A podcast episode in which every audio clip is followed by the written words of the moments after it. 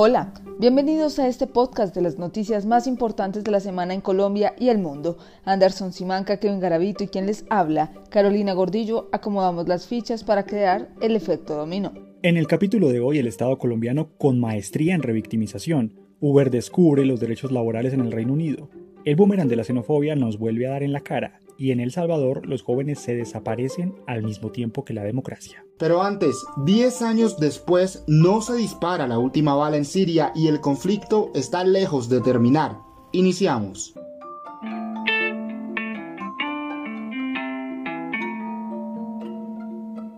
...388 mil personas muertas, 117 mil de ellas civiles y entre las que están 22 mil niños.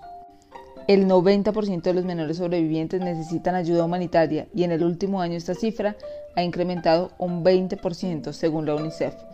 Tres niños resultan heridos o muertos diariamente. Este es el panorama de Siria actualmente. El Observatorio Sirio de Derechos Humanos atribuye las muertes a los opositores, aviación rusa y a la Fuerza Aérea Turca, aunque se han reducido las muertes debido al cese del fuego. Imágenes absurdamente dolorosas que no se borran de mi mente por los cuestionados ataques químicos, el sufrimiento de niños, jóvenes y adultos sin poder respirar, o niños ensangrentados, padres corriendo con el cuerpo de sus hijos en los brazos, o las ruinas de las ciudades y los niños jugando sobre ellas. También no se borran de mi mente esas escuelas bajo tierra que varios voluntarios de ONG se atrevieron a abrir para resguardar a los niños de los bombardeos, de la muerte. Son 10 años 10 años de dolor, de sufrimiento, de muerte en Siria. A esto agréguele que llegó la COVID-19 y no solo los que están viviendo el horror de la guerra en este país, sino los que debieron salir para sobrevivir han tenido que enfrentar prueba tras prueba de una generación sobreviviente al desalmado conflicto por el que todos protestaron una vez, pero en el que desafortunadamente nadie se ha podido meter por meros conflictos políticos. Aquí es el que tiene más poder el que está llevando las de ganar y Bashar al-Assad el dictador de ese país como si nada. Escuchamos una condena a los actos por el uso de las armas químicas, pero eso fue solo de labios para afuera, porque hasta ahora nunca ha pasado nada. Es como si se burlaran de los que sufren porque importan más las armas y la posición estratégica.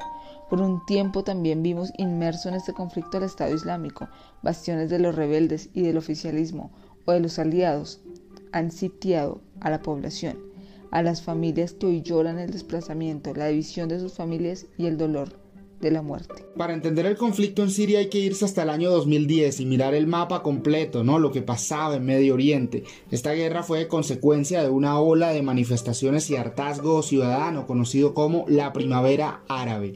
Esto arranca en Túnez, cuando un vendedor de frutas se prendió fuego literalmente en protesta a las condiciones del país.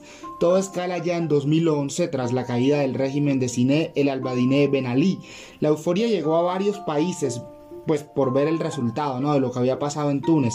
Ese clamor se extendió a Egipto, donde cayó Hosni Mubarak, a Marruecos, con violentas demostraciones en contra del rey Mohamed VI, a Libia, donde se levantaron eh, contra Muammar el Gaddafi, quien terminó siendo asesinado por el pueblo, y así más movimientos en Yemen, Argelia, Jordania, hasta llegar a Siria.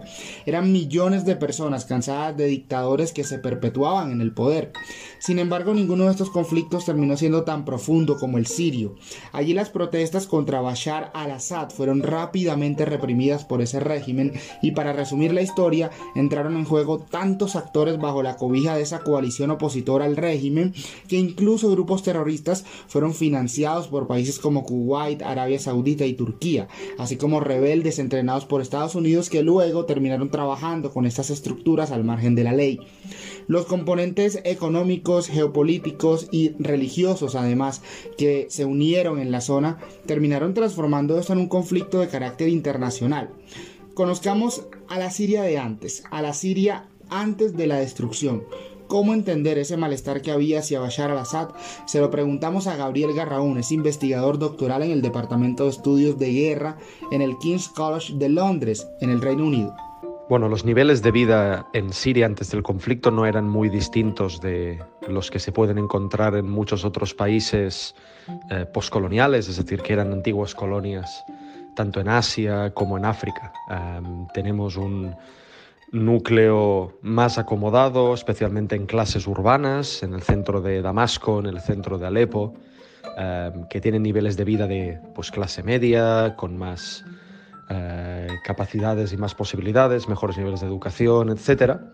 Y una progresiva eh, desigualdad, sobre todo en las periferias de las ciudades, toda esa serie de conurbación em, alrededor de Damasco y Alepo, em, sobre todo barrios em, sin planificación urbanística, con creciente migración rural hacia la ciudad. Ahí había un enorme problema de, enorme problema de desigualdad. Es verdad que a partir de los 2000 em, este nivel de desigualdad entre ciudades y periferias, entre zonas urbanas y rurales, se había acrecentado eh, muchísimo, en parte porque la política de Bashar al-Assad desde su eh, llegada al poder fue de fomentar un montón la inversión en núcleos urbanos. Es cierto que ciudades como Alepo recibieron eh, un gran número de inversiones eh, por parte del gobierno y también países vecinos como Turquía estaban interesados en invertir en la industria turística, etc.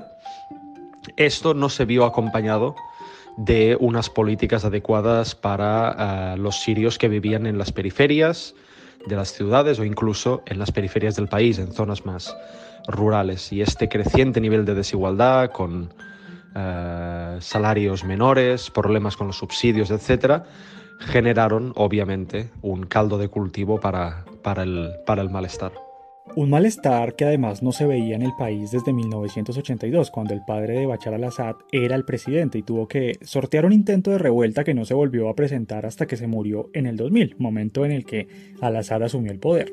Tras 11 años en él y con el apoyo de Rusia, ha utilizado hasta armas químicas para desaparecer a los rebeldes, como en el 2013 que bombardeó Damasco con gas sarín, dejando miles de muertos y aún con todas esas protestas internacionales que hubo en su momento, lo volvió a hacer, al menos en tres ocasiones. Y es que ni la aparición del Estado Islámico en esta guerra ha hecho que Bachar al-Assad siquiera piense en abandonar el poder, aunque en su momento el alcance de ISIS fue tan grande que logró hasta proclamar un califato, Rusia destapó sus cartas y ese apoyo logístico que ya venía dándole al régimen pues se convirtió en bombardeos directos que desencadenaron en el comienzo del fin del Estado Islámico. Es precisamente la gran cantidad de actores involucrados en esta guerra la que no permite ver un final claro. Por un lado está Estados Unidos, el Reino Unido, Francia, Turquía, Arabia Saudita e Israel oponiéndose al régimen, eso sí desde diferentes esquinas, y por el otro, Rusia e Irán respaldándolo. Esto lo que deja como resultado, tras 21 años en el poder y 10 de guerra, es que hoy el régimen de Al-Assad haya recuperado el 63% del territorio sirio, mientras que las fuerzas kurdo-sirias tengan solo el 15%. Bachar al-Assad ya se considera triunfador y está seguro de que volverá a ganar las elecciones en abril próximo. Mientras tanto, la gente ya le tiene sin cuidado la política porque continúa viviendo una pesadilla de la que parece que no se fuera a despertar. Sin duda el factor humano queda desdibujado ¿no? en esta ecuación porque aunque Siria no es Libia en términos eh, petrolíferos, tiene otras cualidades que hacen llamativa esa inestabilidad que está sucediendo en su territorio. Su posición estratégica es su mayor fortaleza o problema, ya uno no porque Siria se encuentra en el cruce de tres continentes, lo que le ha dado un rol vital para varios países. Vea, está en el centro de una zona extremadamente compleja que involucra el Mediterráneo Oriental, el Golfo Pérsico y el Canal de Suez, y a Irán, Turquía, Egipto e Israel. Todos estos países junto a China y Rusia pues tienen intereses económicos e comerciales importantes, por lo que en cierto modo esa inestabilidad del país les beneficia.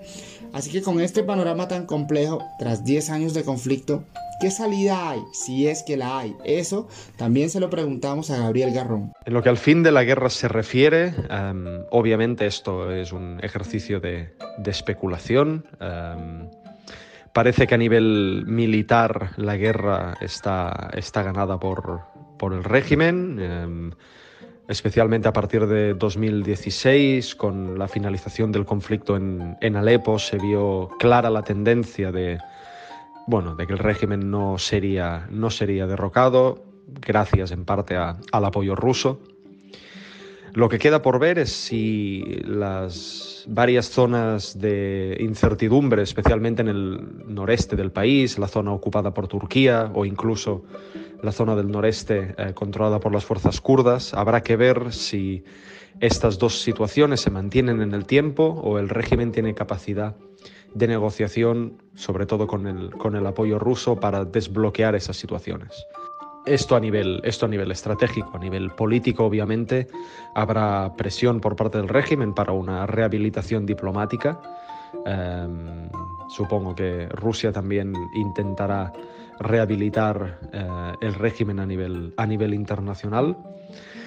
Y está por ver si estamos ante una guerra con un claro fin a través de un acuerdo de paz. La idea del acuerdo de paz, que suele ser muy formal en los casos de conflictos armados, eh, se aventura un poco más difícil en el caso, en el caso sirio, en particular por, esta, por estos niveles de, de, injerencia internacional y por estas áreas de incertidumbre en el norte y noreste, también la provincia de Idlib, que habrá que ver cómo, cómo Rusia, Turquía y el régimen desbloquean.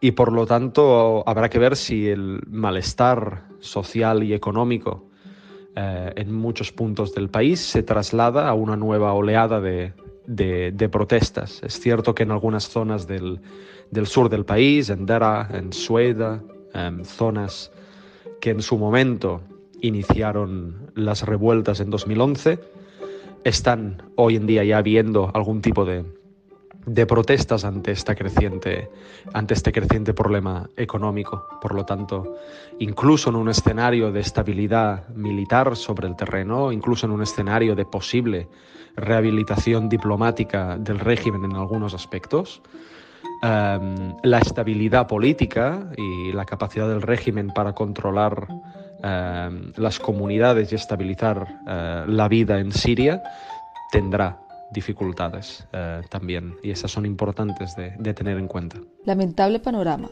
un sin salida para la población y las familias que como vemos son las que menos importan, pero las que más sufren. A nadie le interesa que se les respeten sus derechos en los campamentos de refugiados o cuando deciden radicarse en otro país debido a la estigmatización. Hasta aquí en Colombia han venido los sirios huyendo de la guerra y al parecer ese es el futuro más cercano, huir de la guerra porque al regreso verán solo el régimen y sus aberraciones a la luz de todo el mundo.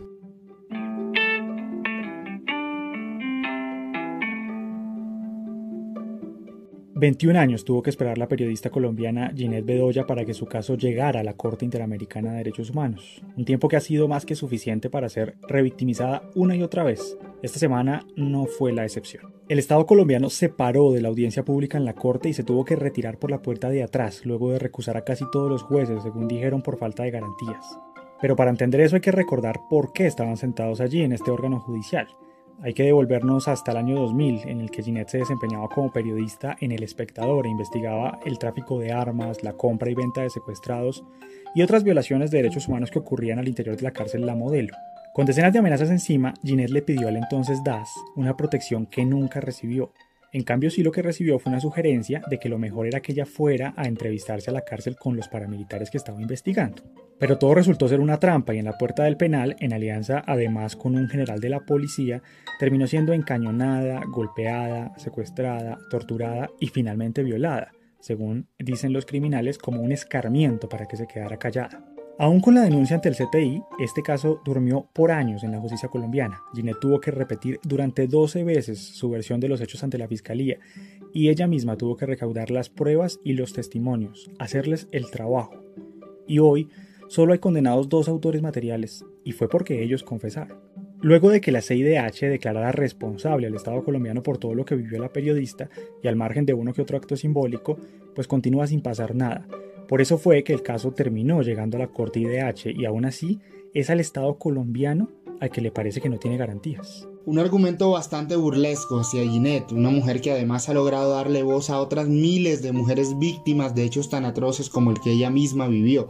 Y digo burlesco porque si uno mira lo que apuntó la Agencia Nacional de Defensa Jurídica en cabeza del señor Camilo Gómez sobre ese prejuzgamiento que supuestamente tenían los jueces de la CIDH sobre el caso, pues es evidente que no tienen sustento. Así lo determinó ya el órgano que reprogramó la audiencia para este lunes 22 de marzo.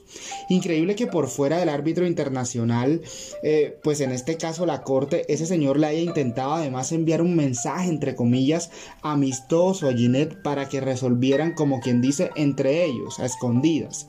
A los gobiernos parece que les gusta solo las cortes cuando les conviene, unas veces sí, otras veces no. La defensa de Ginette lo tomó como presión y yo estoy muy de acuerdo, esa debió haber sido la razón. Luego de más de 20 años el Estado solo quiere conciliar por la buena. Un absurdo cuando la víctima aquí levanta su voz para que se haga justicia y uno pregunta, ¿hasta cuándo? ¿Por qué quieren simplemente matarla y matar su proceso y hacer todo para obstaculizarlo? No solo a nivel nacional, sino como vimos a todos los niveles. Quedan todas las preguntas sin resolver, porque todos los obstáculos que puso el Estado para investigar a los responsables que Ginette misma investigó, que esconden, ¿por qué lo esconden? Lamentablemente no es solo la periodista, sino su madre, y lamentablemente no es el único caso que se ha presentado en medio de la cobertura del conflicto. Y por la valentía de Ginette, otras mujeres denunciaron violencia en su contra, de todo tipo.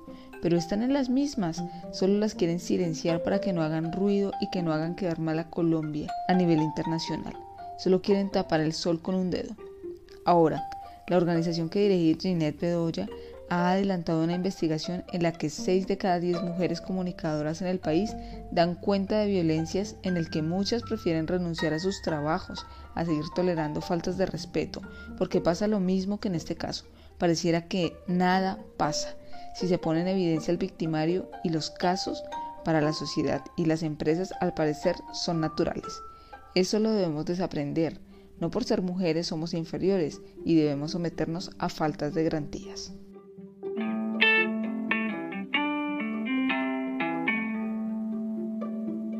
Hablemos de Uber aquí en el efecto dominó, la plataforma de transporte favorita de muchos, o bueno, por lo menos la mía.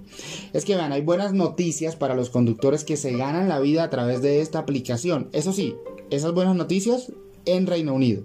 Esta semana la justicia británica determinó que estas personas deben estar asociadas a la compañía en calidad de empleados y que por eso tendrán derecho a, escuchen, salario mínimo, vacaciones y jubilación paga allá sí se logró.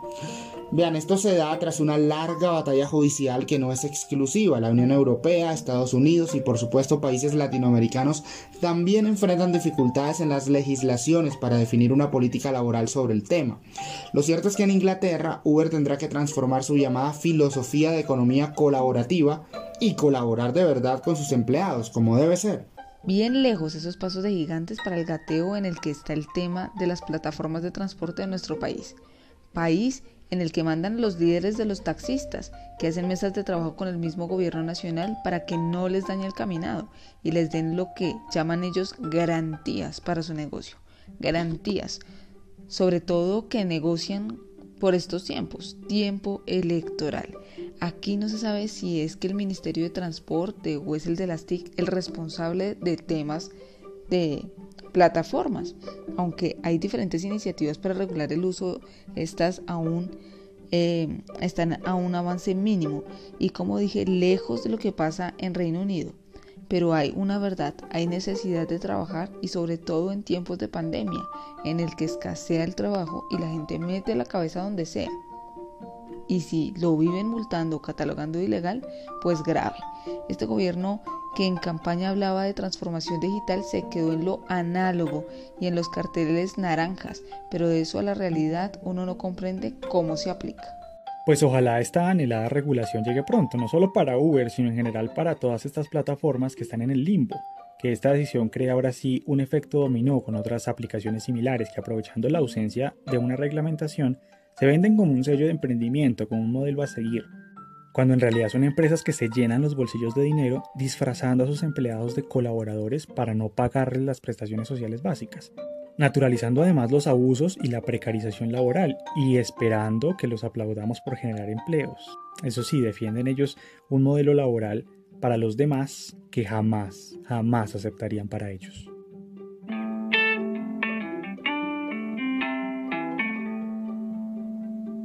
Por años los colombianos hemos sido catalogados de narcotraficantes, lo que ha llevado a que diferentes naciones hayan implementado protocolos de seguridad más duros contra nuestros conciudadanos en los aeropuertos, y eso ya había estado cambiando, pero recientemente en México, puntualmente en el aeropuerto Benito Juárez, se han estado presentando algunos casos de abuso, según las denuncias de algunos colombianos.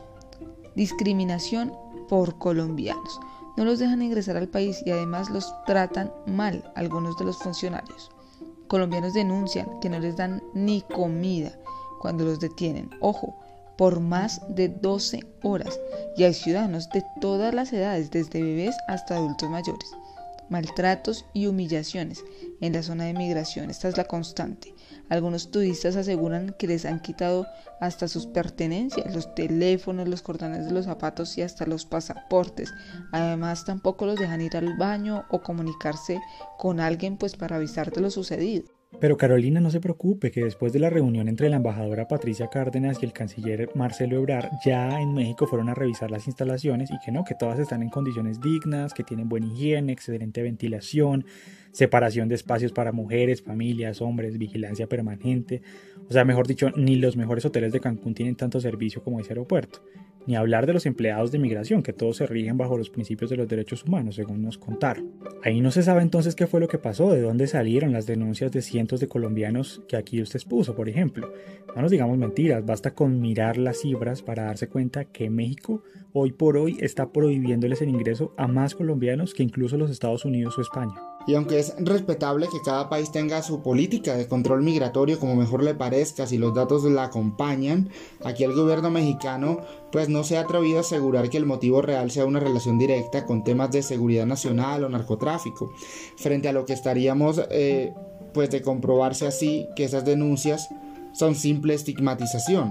Pero quiero invitar a todos a que veamos esta situación que está ocurriendo con ciudadanos colombianos, tratados como si estuviéramos en los 80, para que aquí no caigamos en esas mismas retóricas, no solamente con extranjeros como los venezolanos, pero también entre nosotros mismos y ese regionalismo que nos ahoga el progreso.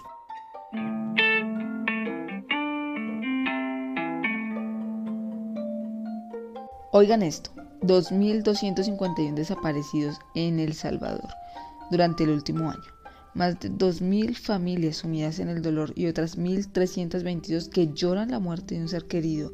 ¿Y estas altas cifras qué? Aunque se han reducido respecto a otros años en por lo menos un 30%, parece que se ha vuelto un paisaje y no importa. Nosotros nos escandalizamos la semana pasada por más de una docena de jóvenes desaparecidos en Colombia recientemente y que lamentablemente este viernes las autoridades informaron de la muerte de dos de ellos en hechos que están siendo investigados, pero encontraron ya pues señales de tortura en sus cuerpos. Ahora imagínense más de 2.000 familias buscando allí en El Salvador. Según investigaciones de las autoridades, los pandilleros serían los responsables de estos hechos. Según algunas organizaciones también, en el día se activan cuatro alertas porque mujeres no aparecen y en este año se han presentado 350 denuncias. Sí, esta situación se presenta, Carolina, en el que ha sido catalogado varias veces como uno de los países más violentos del mundo.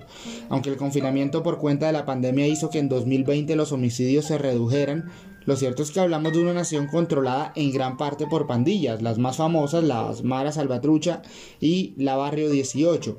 Precisamente el presidente Nayib Bukele lanzó un plan de seguridad que pretendía llenar de militares el país para acortar las zonas controladas por estas estructuras del crimen organizado. Y aunque aún está por verse con data cuál ha sido el impacto real de ese plan en concreto, hay investigaciones que dicen que la verdadera razón es que el mandatario hizo una especie de tregua con ellos. Favor con favor se paga, ¿no? Por lo menos en Bukele sí hemos visto resultados, una cifra de aprobación altísima, por encima del 90%. Ya varios mandatarios en la región pues quisieran tener ese nivel de popularidad, pero ojo, ojo porque esto no viene libre de polémica, no solo por lo de las maras. Bukele también es cuestionado por sus tintes autoritarios, los que ya ha demostrado y evidenciado ampliamente. Sí, es cierto que puso El Salvador en el mapa por esa forma además de gobernar a través de Twitter muy al estilo Trump, pero más allá de esos titulares, eh, pues lo que hay, Kevin, es un peligro real porque ahora se queda sin contrapesos. Eso es verdad, Anderson, y antes hay que decir que Bukele llegó al poder rompiendo un bipartidismo de más de 30 años en el país y es básicamente el populismo hecho persona. Su carisma es innegable y esa habilidad para manejar las redes sociales también es lo que lo tiene hoy siendo el mandatario con mayor popularidad de la región. Aún con las treguas ilegales de las que usted habla o de los miles de desaparecidos que cuenta Carolina y cuando ha hecho más por destruir la democracia que por fortalecerla. Un personaje joven que forjó su carrera política en los partidos tradicionales y gobierna con ellos, pero que sabe venderse muy bien a través de nuevas ideas, como le puso al partido que creó para ganar la presidencia y que hace tan solo unas semanas arrasó en las elecciones legislativas y municipales. Precisamente con ese triunfo Nayib Bukele alcanzó el poder total que tanto deseaba. Ahora no solo tiene dos tercios de la Asamblea a su favor, también podrá elegir cinco magistrados de la Corte Suprema y al próximo fiscal general. Casi nada. En fin, nos guste o no, este rockstar de gorra al revés y gafas oscuras sabe cómo ganar elecciones y asimismo mueve el panorama político en toda América Latina, porque no duden que desde aquí hasta el sur del continente todos los partidos están buscando su propia versión de Bukele. Así llegamos al final de este episodio. Pueden conocer esta y otras noticias a través de arroba efecto dominó col. Nos escuchamos en la próxima. Nuevos capítulos cada fin de semana. Esto fue El efecto dominó.